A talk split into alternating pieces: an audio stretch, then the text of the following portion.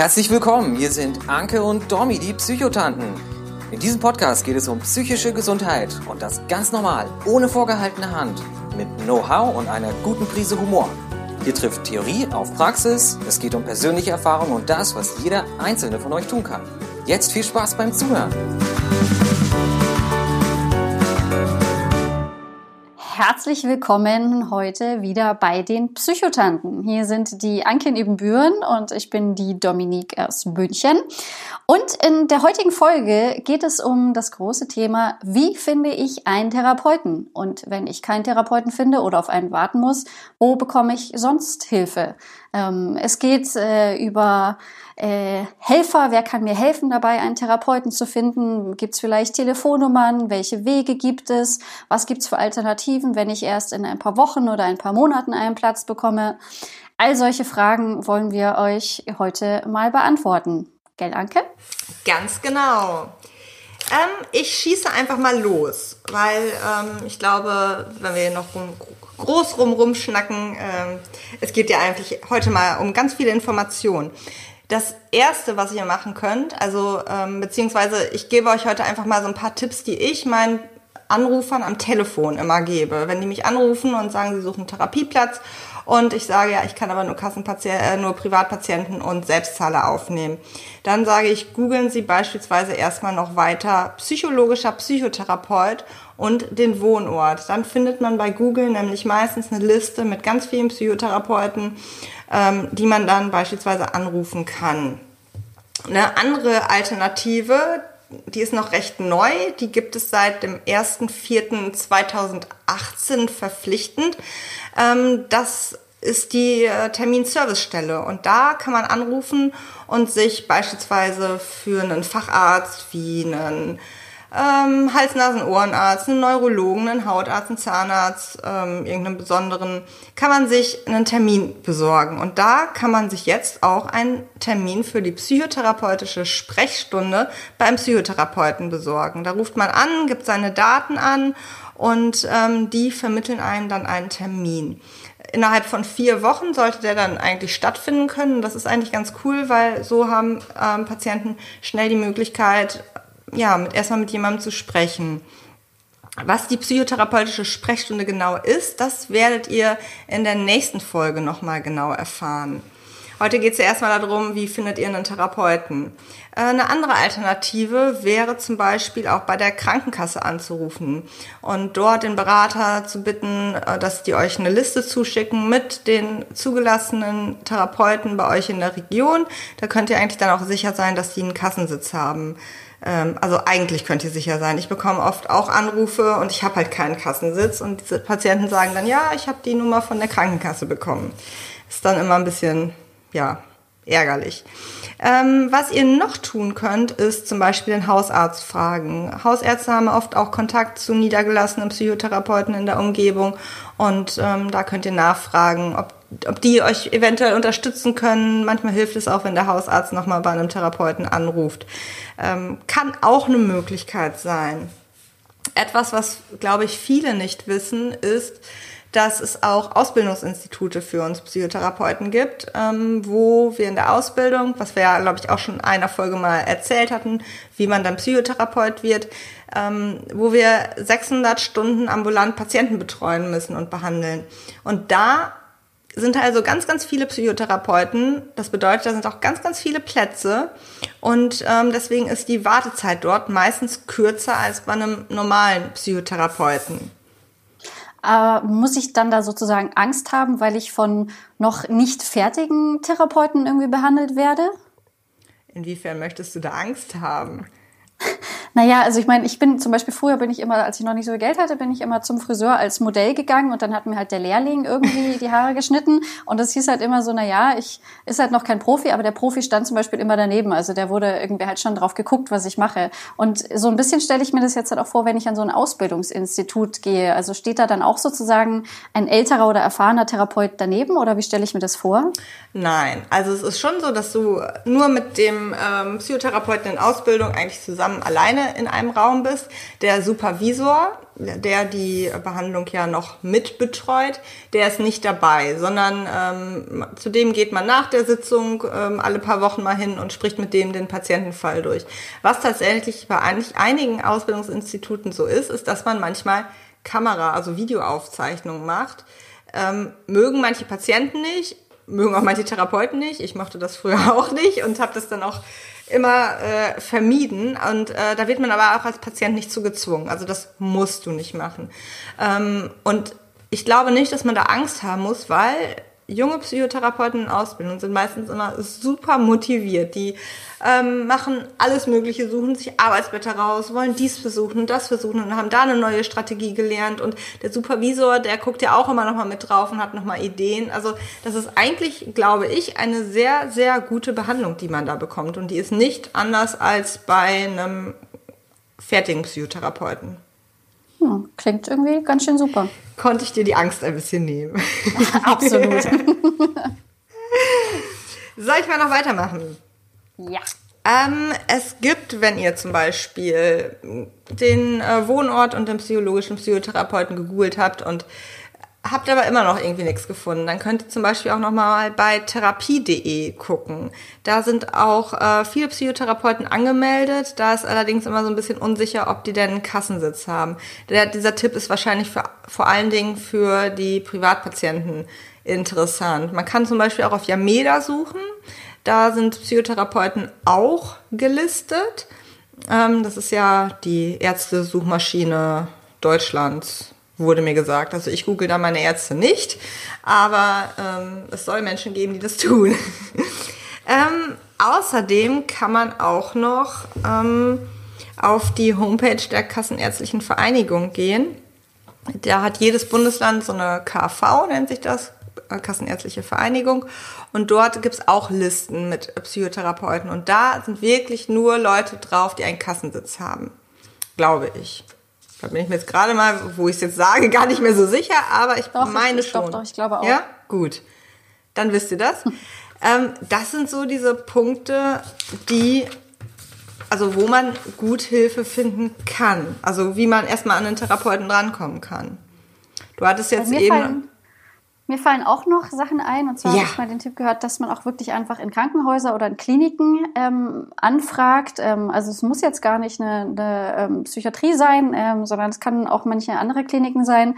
Ähm, die arbeiten oft auch noch mit niedergelassenen Therapeuten zusammen oder können vielleicht auch ähm, erstmal auf Gruppenangebote, die sie irgendwie anbieten, verweisen, ähm, bis man dann einen Einzeltherapieplatz hat.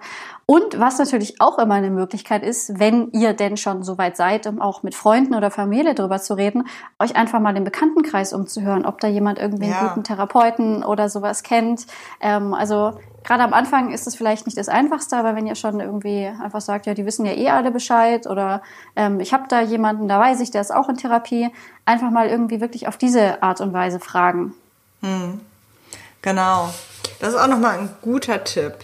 Obwohl es natürlich oft so ist, dass Therapeuten zum Beispiel, also wenn jetzt ein Patient von mir sagen würde, ja, meine Mutter ist jetzt auch depressiv, würde ich sagen, tut mir leid, behandle ich nicht, weil ich äh, keine Familienangehörigen behandle zum Beispiel. Aber bei Freunden oder so, ähm, und ich glaube, da hat auch jeder Therapeut eine andere Haltung.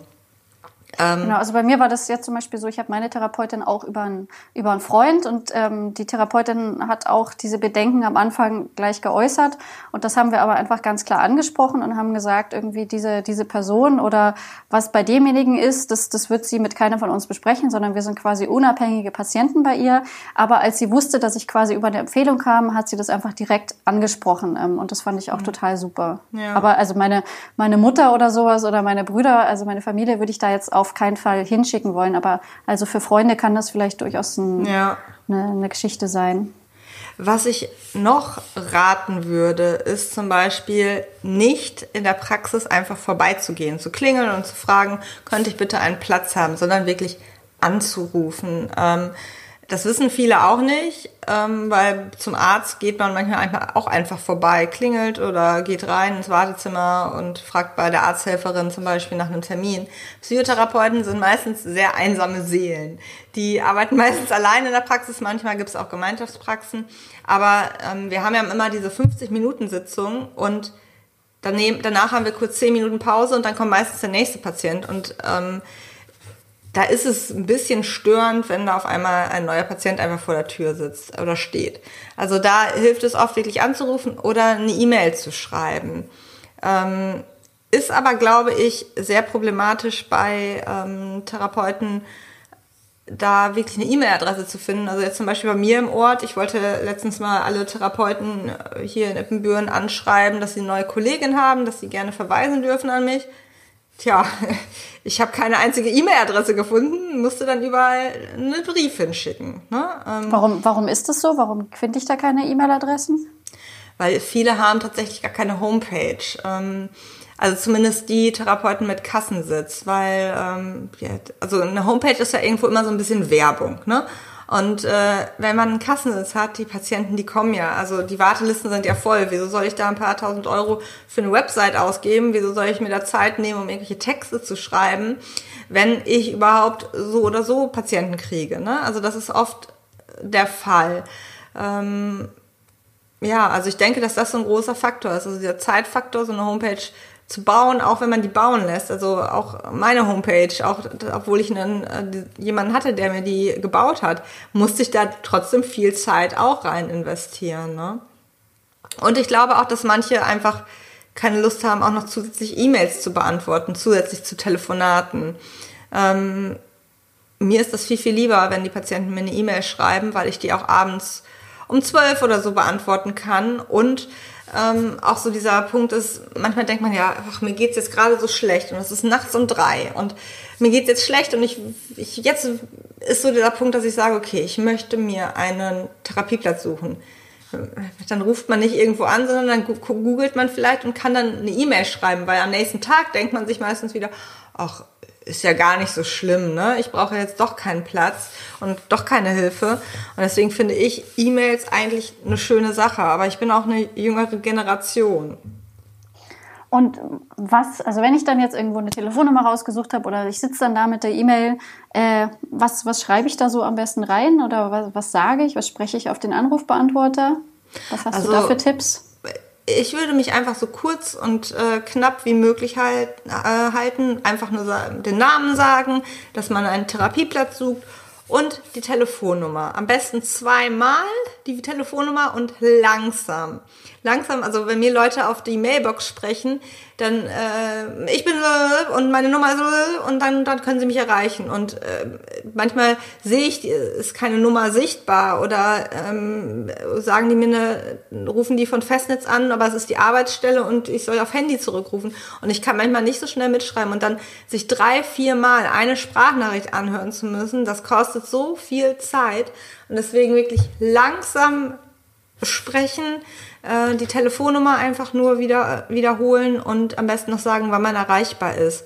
Ähm, es ist aber tatsächlich so, dass, ja, du wolltest also eine Frage. Also erzähle ich, ähm, ich erzähle da jetzt noch gar nicht so groß von meinen Problemen oder vielleicht habe ich auch schon meine Symptome gegoogelt und habe irgendwelche Vermutungen. Also sowas lasse ich da am besten raus. Ja, also ähm, es ist halt immer so diese Zeitfrage. Außer der Therapeut, wenn man den direkt zum Beispiel am Telefon hat, ähm, fragt danach. Dann kann man natürlich erzählen. Aber erstmal würde ich mich wirklich kurz halten und ähm, bei den Kassen, äh, also die äh, bei den Kassenpsychotherapeuten, die also eine Zulassung haben, die haben halt auch immer feste telefonische Sprechzeiten. Ich weiß nicht. Also äh, montags von 9 bis 10 und äh, donnerstags von 18 bis 19 Uhr. Also die Therapeuten mit einem ganzen Kassensitz müssen 100 Minuten telefonisch erreichbar sein in der Woche und mit einem halben Sitz 50 Minuten. Ähm, dazu sind die verpflichtet. Das war früher anders. Da hat man Therapeuten eigentlich nie an, der Strippe, an die Strippe bekommen. Ähm, und wenn man die also am Telefon hat, dann fragen die auch nach, wenn die irgendwas Genaues wissen wollen. Aber sonst sich wirklich erstmal kurz halten und ähm, auch öfter anrufen, also wenn man irgendwo auf den Anrufbeantworter spricht, weil ähm, also Therapeuten vergessen auch manchmal zurückzurufen. Also ich bin zwar so, dass ich, wenn jemand anruft, ich rufe eigentlich immer direkt zurück, wenn ich das abhöre, weil ich das dann auch abgehakt habe, aber ich kann halt nur von mir sprechen. Ich weiß, dass andere es anders machen und andere, wenn man auf den Anrufbeantworter spricht, auch gar nicht zurückrufen, sondern die sagen, ja, dann und dann sind die Sprechzeiten, ne?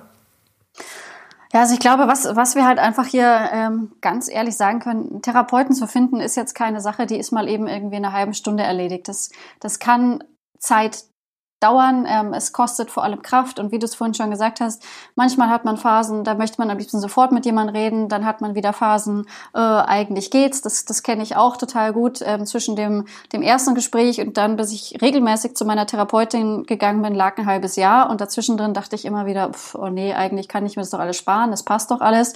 Aber da wirklich der Rat, sobald man diese Sache einmal angefangen hat, dann dabei bleiben, bis man wirklich mal bei einem Therapeuten saß. Und mein Tipp ist dann irgendwie auch immer, sucht euch gleich, wenn ihr einmal den Schwung habt, dann sucht euch am besten gleich zehn Leute raus. Äh, also, dass ihr am Ende wirklich zehn Nummern habt. Dann schreibt euch eine Liste, schreibt euch auf, habt ihr da angerufen, wie oft habt ihr schon angerufen, habt ihr eine Mail geschickt und dass ihr immer wieder auf diese Liste zurückkommen könnt. Und wenn ihr da eine Absage habt, dann könnt ihr den da runterstreichen. Aber wenn ihr einmal diesen Schwung sozusagen habt, dann, dann, dann nehmt nehmt den gleich und nutzt es, weil vielleicht bleiben dann am Schluss irgendwie zwei Termine, aber ihr seid schon mal irgendwie dran.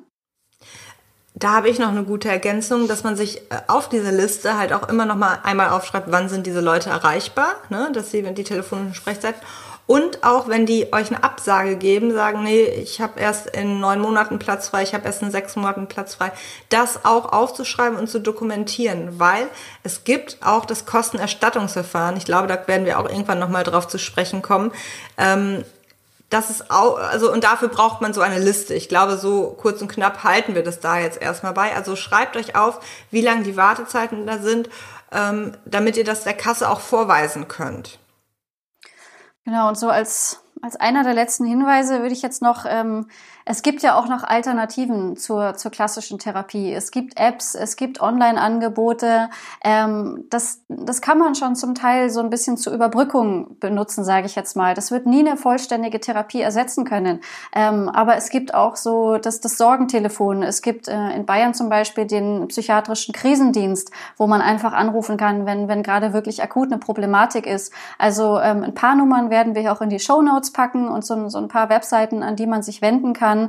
Ähm, aber nicht, nicht jetzt die ganze Energie auf den Therapeuten, sondern es gibt durchaus noch äh, Sachen äh, zur, zur Überbrückung oder wo man wenigstens schon mal in der Zwischenzeit ein bisschen Hilfe bekommt. Genau, also da muss man halt natürlich auch immer noch mal gut gucken, finde ich. Also Online-Sachen, die können eine Ergänzung sein oder eine Überbrückung, aber selten ersetzen die wirklich eine Psychotherapie.